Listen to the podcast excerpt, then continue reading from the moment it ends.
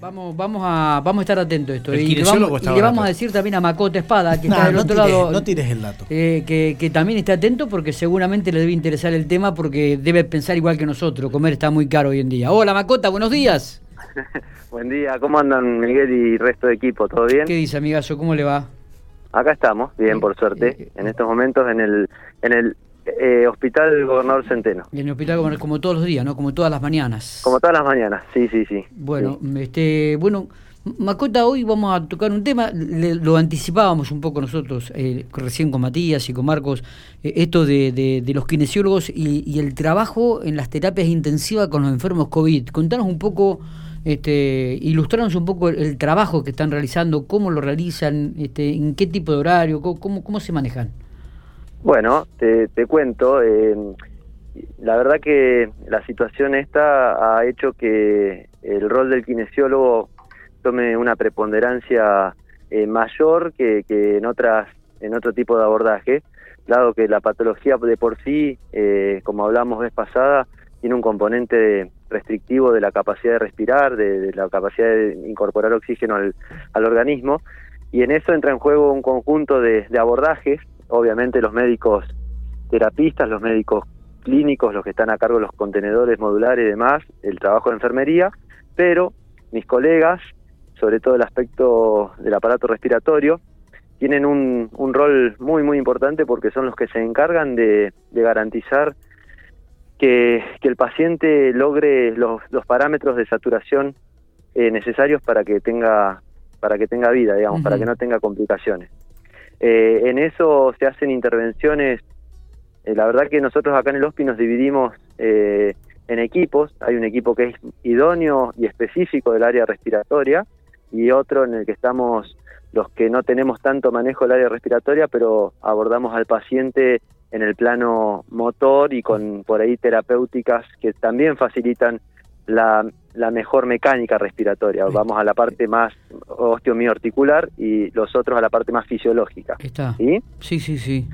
Eh, bueno, el trabajo, como te digo, es la verdad que para el equipo de Respi es arduo, es desgastante, eh, están 24 horas, cumpliendo guardias de 24 horas desde que empezó el, el- el- el abordaje más intenso de, de pacientes, la concurrencia más intensa, y eh, consiste en, en- en ir a, primero a los modulares, eh, un equipito va a los modulares, que son los contenedores, que se conoce, que la población por ahí no sabe, pero donde el paciente ahí no está crítico, pero, pero tampoco está como para dejarlo ir a la casa, digamos, necesita un monitoreo permanente, una Está. asistencia permanente, y después están los que van a terapia intensiva, que ya ahí es más complejo, porque ahí generalmente el paciente está con asistencia respiratoria mecánica, que es el famoso respirador, Sí, sí. y bueno, ellos tienen la laboriosa tarea de, de monitorear sus gases arteriales, sus gases venosos, de regular ese flujo de oxígeno y ese aporte para tratar de que puedan salir de esa situación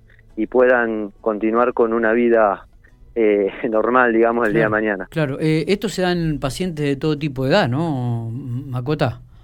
Y hoy en día, Miguel, la verdad que la segunda ola esta eh, nos ha descolocado porque eh, tomó una población con un grupo etario bajo eh, y está impactando sin, sin grandes, digamos, eh, pistas de para dónde va a disparar. O sea, cae gente de todas las edades y con o sin eh, comorbilidades preexistentes. O sea, con, con, viste que a veces dicen, no, pero tenía tal cosa, tenía tal otra. Entonces, Claro. eh, bueno, eh, hoy en día nos encontramos con que los pacientes, eh, no sé, eh, de qué depende, si de la de la de la cepa que, que han contraído o qué, pero evolucionan o no, eh, sin a veces sin tener eh, comorbilidades preexistentes. Claro. Que, que- que- lo cual hace más difícil la tarea porque Claro, claro. es difícil eh, saber por qué el, el paciente empieza a desmejorar, ¿viste? Eh, entonces eh, eso complejiza un poco el, el abordaje. Me, me imagino que también esto ti- ti- tiene un condimento personal, psicológico en, en ustedes, ¿no? Y la verdad es que gracias a... a Más ver, cuando se encuentra con de- gente joven, digo. Sí, sí, eh, yo te soy sincero, en, en, mi, en mi esquema personal eh, no estaba acostumbrado a vivir una situación de, de, de estas características, esta magnitud.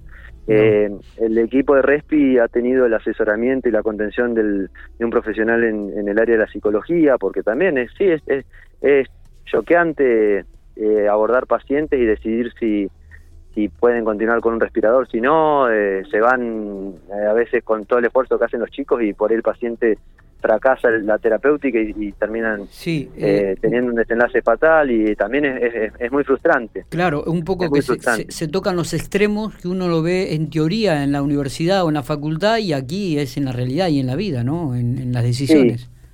Sí, yo, yo, yo considero que esto ha superado todos los límites teóricos y, que, que, te pueden brindar en la facultad y demás. Una, no sé, mi generación pandemias no había pasado ninguna. Eh, creo que es como estar en el medio de una guerra, digamos, ¿entendés? Que, por ahí se te cae el de al lado, se te cae el de al lado y vos decís, y yo estoy acá tratando de defender, pero se hace difícil.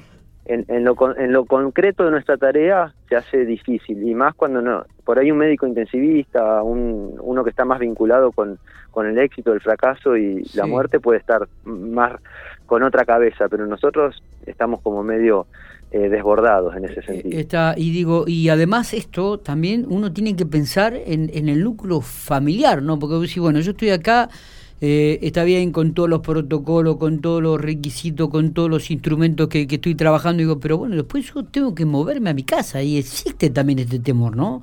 Es un, también un trabajo y, un, y una presión psicológica.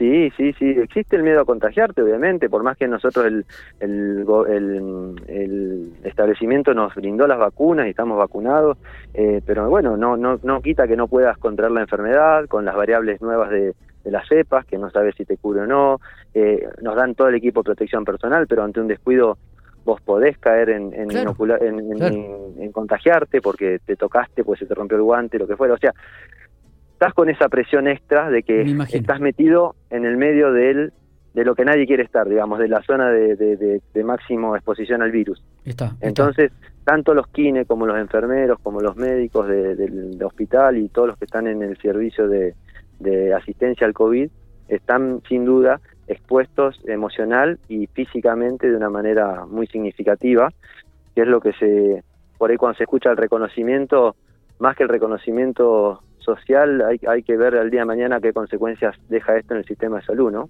Mira vos, mira vos, qué buena reflexión esta, ¿no? Qué buena reflexión. Mm.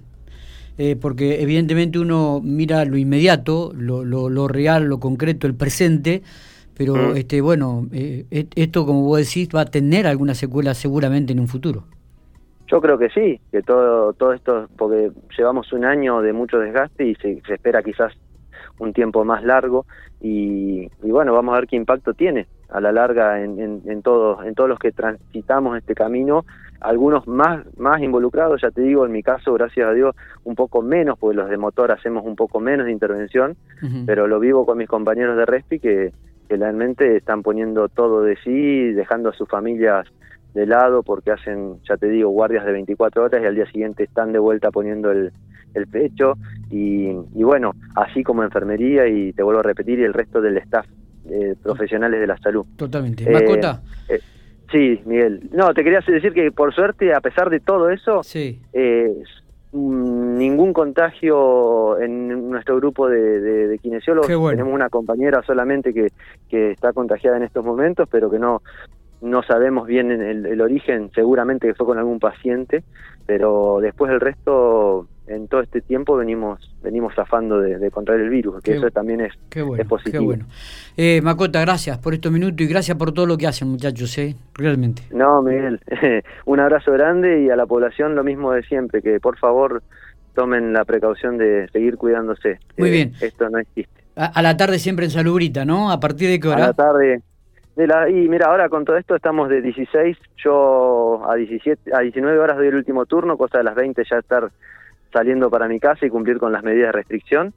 Y, nada, estamos trabajando obviamente con deserciones por aislamientos, por bueno, pero no importa, acá lo, que hay que priorizar es, es que la sociedad tome conciencia y que, que deje de circular el virus. Lo otro se va a recuperar en algún momento.